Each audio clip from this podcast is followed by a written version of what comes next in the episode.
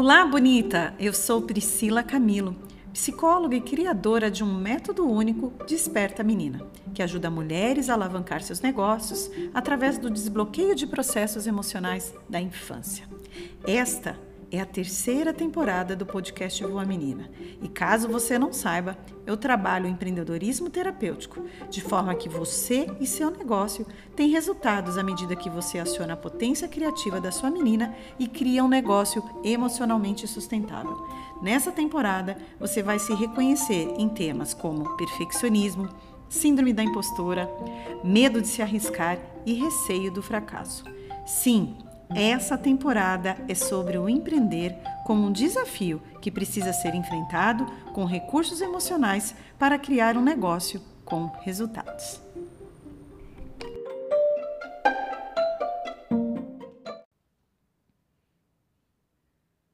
Olá, você está no podcast Voa Menina e hoje o tema do nosso podcast é Por que a impostora que há em nós, que há em você, que há em mim surge na infância. Por que será que a tal da síndrome da impostora, aquela que a gente ouve falar por aí, começa a surgir lá na infância? Primeiro, eu quero dizer para vocês que é, a síndrome da impostora, esse não é um nome que eu gosto muito, eu particularmente falando, tá? É, nós poderíamos dar outros nomes, mas por hora, esse é o nome que as pessoas conhecem. Nós vamos falar um pouquinho dessa síndrome nesse episódio.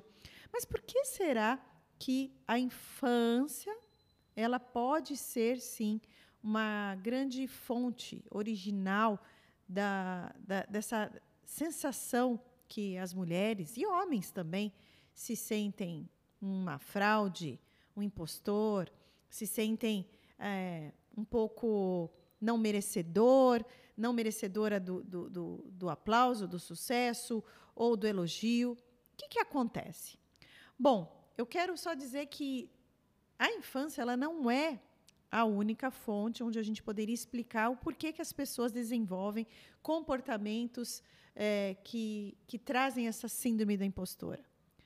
Nós podemos falar na educação como contributiva, nós podemos falar da cultura organizacional, organizacional das empresas, podemos falar também do tipo é, de pessoas que fazem determinados trabalhos, né? É mais observado que pessoas mais criativonas, pessoas que trabalham com é, ofícios, artes diferentes, onde não tem uma aceitação assim maciça, geralmente essas pessoas acabam se sentindo mais como uma fraude. Principalmente pessoas que trabalham com a arte, com entretenimento, isso é muito, muito comum. Bom, aí você deve estar perguntando, mas como que eu sei que eu tenho uma impostora dentro de mim? Pois bem, eu quero fazer algumas perguntinhas para você responder para você mesma. Você já atribuiu o seu sucesso ou o seu ganho, seu elogio a sorte. Ou, sabe aquela, aquela frase, né? Eu estava no lugar certo, com a pessoa certa, no tempo certo. Você atribui sorte a timing, a network. Você acredita que, às vezes, aquilo que foi tão desafiante você fazer, que te custou, onde você se dedicou, ao final daquilo que você faz, você fala assim: olha, se eu conseguir fazer isso, qualquer um pode fazer. Como se estivesse desmerecendo, sabe, o seu esforço. Você fica remoendo seus erros, aquilo fica voltando, voltando, você não consegue elaborar os seus erros, fica querendo construir o caminho de novo. Essas são algumas perguntas para você identificando se essa síndrome da impostora, a impostora em você está aí gritando. Você tem aquela sensação que é só uma questão de tempo. As pessoas irão te desmascarar, onde talvez elas descubram que você não é tudo isso que você mostra. Bom, essas são perguntas que eu te faço e eu me faço todos os dias, porque sim, eu também sou vítima é, da, da, da impostora. É, a síndrome da impostora, quando a gente fala síndrome, ela é um conjunto de aspectos psíquicos e emocionais que nos levam a acreditar que nós não somos tudo aquilo que as pessoas podem acreditar que, que nós somos ou que nós mesmos acreditamos que somos. E sim, como mulher, é, numa sociedade onde sim as mulheres têm um pouco mais de desafio para mostrar competência, habilidade, para comprovar aquilo que elas são boas, sim, eu também passo pela síndrome da impostora. Bom, eu tenho falado muito com empreendedoras e o que eu percebo em relação a negócios é quem sou eu, Pri, para começar um negócio do zero? Eu sempre trabalhei na CLT, sempre trabalhei no funcionalismo público. Pri, quem sou eu para começar um negócio do zero? Essa já é uma pergunta de uma impostora aí dentro de você.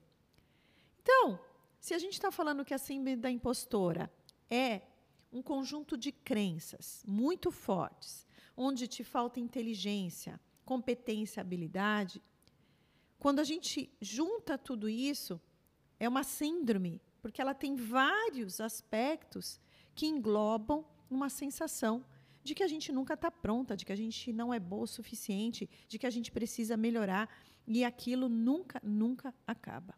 Mas eu quero falar com vocês sobre esse tema que eu estou propondo aqui. Mas por que será que a síndrome da impostora começa lá na infância? É isso que a gente vai falar.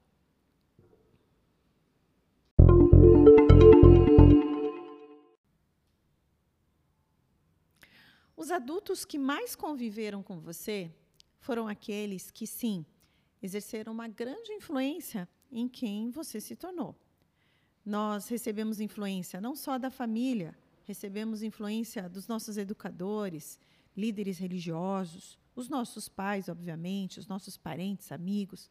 Todos esses adultos ali na infância, eles estão, de certa forma, construindo um alicerce, ajudando a construir todos os elementos que vão constituir aquilo que a gente fala que é a sua psique. A psique é o conjunto de sentimentos, emoções, memórias, cognições que você vai ter nesse período dos sete primeiros anos de vida, principalmente, tá? Então, esses adultos eles trouxeram aí uma contribuição ou deixaram de contribuir para que você se sentisse uma adulta mais confiante, ou o quanto você acredita que pode ser bem-sucedida, sim, aquelas frases prontas nas famílias, onde é, se privilegia muito esforço para alcançar muito resultado, onde se privilegia muito trabalho, mas onde você não alcança aquilo que você quer. Tudo isso vai, vai sendo colocado, incutido de alguma forma ali quando você é uma criança. E nós temos horas de gravações de mensagens desencorajadoras dentro de nós. E da onde vêm essas mensagens desencorajadoras? Eu tenho certeza que você se lembra da vida escolar. A vida escolar ela é cheia de mensagens desencorajadoras. Por quê? Olha, os meninos têm mais habilidades com números. As meninas são melhores comunicadoras. Quando uma menina tinha que apresentar um trabalho de matemática lá na frente na escola, ela já ia com alguma mensagem desencorajadora, porque no social ela sabia que, por ser menina, a habilidade dela talvez seria melhor com a língua portuguesa, ou talvez na habilidade de expressar ali na redação, no ditado, eu não sei. Mas o fato é que essas mensagens desencorajadoras, elas são sutis. Elas estão, assim, vamos dizer, suspensas no ambiente, onde, na verdade, elas exercem uma influência muito grande. E se você também foi criado em ambientes onde os pais eram muito exigentes, pais que cobravam notas é, que eram altas e notas abaixo de nove, oito não eram bem-vindas, isso coloca para você uma régua muito alta do que seria o sucesso. Isso coloca para você uma, uma barra que eu costumo dizer que é aquela barra inalcançável, parece que a gente nunca alcança. E quando a gente começa a alcançar essa barra, parece que ela escapa de nós. Elogios também, é interessante pensar isso que eu vou falar, olha só. Às vezes nós falamos assim, ah, mas pessoas que foram poucos, pouco elogiadas, não tiveram tanto elogio da família, podem ter mais é, influência para construir essa síndrome da impostora? Então, tem um aspecto diferente em relação a isso. Pessoas também que foram muito elogiadas, sem merecer esse elogio, né, sem ter o crédito desse elogio, podem observar, sacar que de repente foi criado numa família onde, nossa, eu nem merecia tanto elogio assim, eu não cantei tão bem assim, eu não toquei tão bem assim, ah, eu nem faço isso tão bem quanto a minha mãe acha, meu pai acha. Então a pessoa também já está ali no processo de desenvolvimento, sacando que é, esses elogios demais têm muito mais a ver, talvez, com uma baixa autoestima dos pais do que dessa pessoa a qual está sendo referido o elogio. Uh, memórias de fracassos na infância também podem construir uma base onde você acredita que talvez nunca ou é pouco provável que alcançará o sucesso. Sabe aquela competição bobinha na escola que acontece? Então, essa competição de esporte que você erra uma bola ou que você não consegue sair bem naquele esporte que era importante para a família, isso já fica ali como algo que talvez eu fracassei ao aprender a língua inglesa, ou eu fracassei ao aprender a jogar vôlei.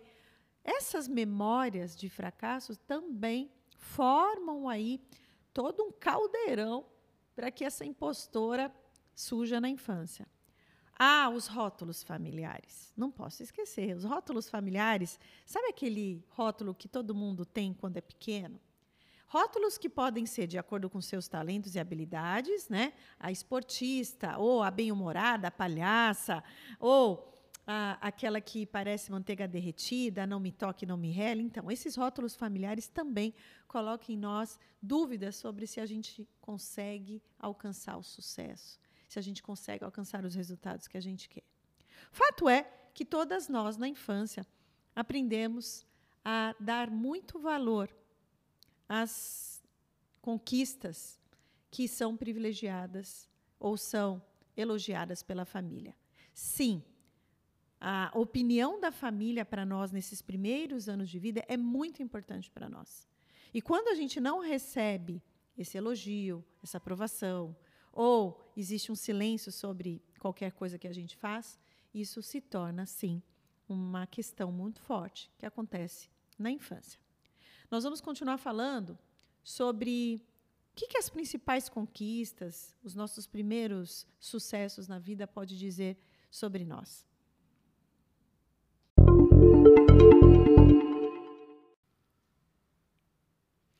Já deu para perceber que as primeiras mensagens de fracasso ou mensagem de desencora, desencora, difícil falar essa palavra, desencorajadora, essas palavras é, que talvez não foram de força nem de coragem para você, sim, te influencia. E você entendeu que a família ela exerce um papel muito importante no sentido de que se essa família privilegia, elogia, é, acha interessante esse aspecto, quando eu não tenho, eu me sinto na falta.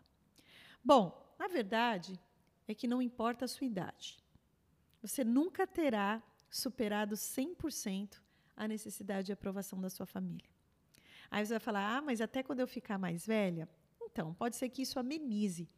Mas você pode, em algum momento, começar a perceber o quanto ainda, talvez numa idade até avançada, será que isso que eu estou, esse projeto que eu estou executando, isso que eu quero trazer para o mundo, isso que talvez eu fico me sabotando é porque ainda a minha família não me aprovou, ou a minha família não privilegia, é, não exalta esse tipo de, de projeto.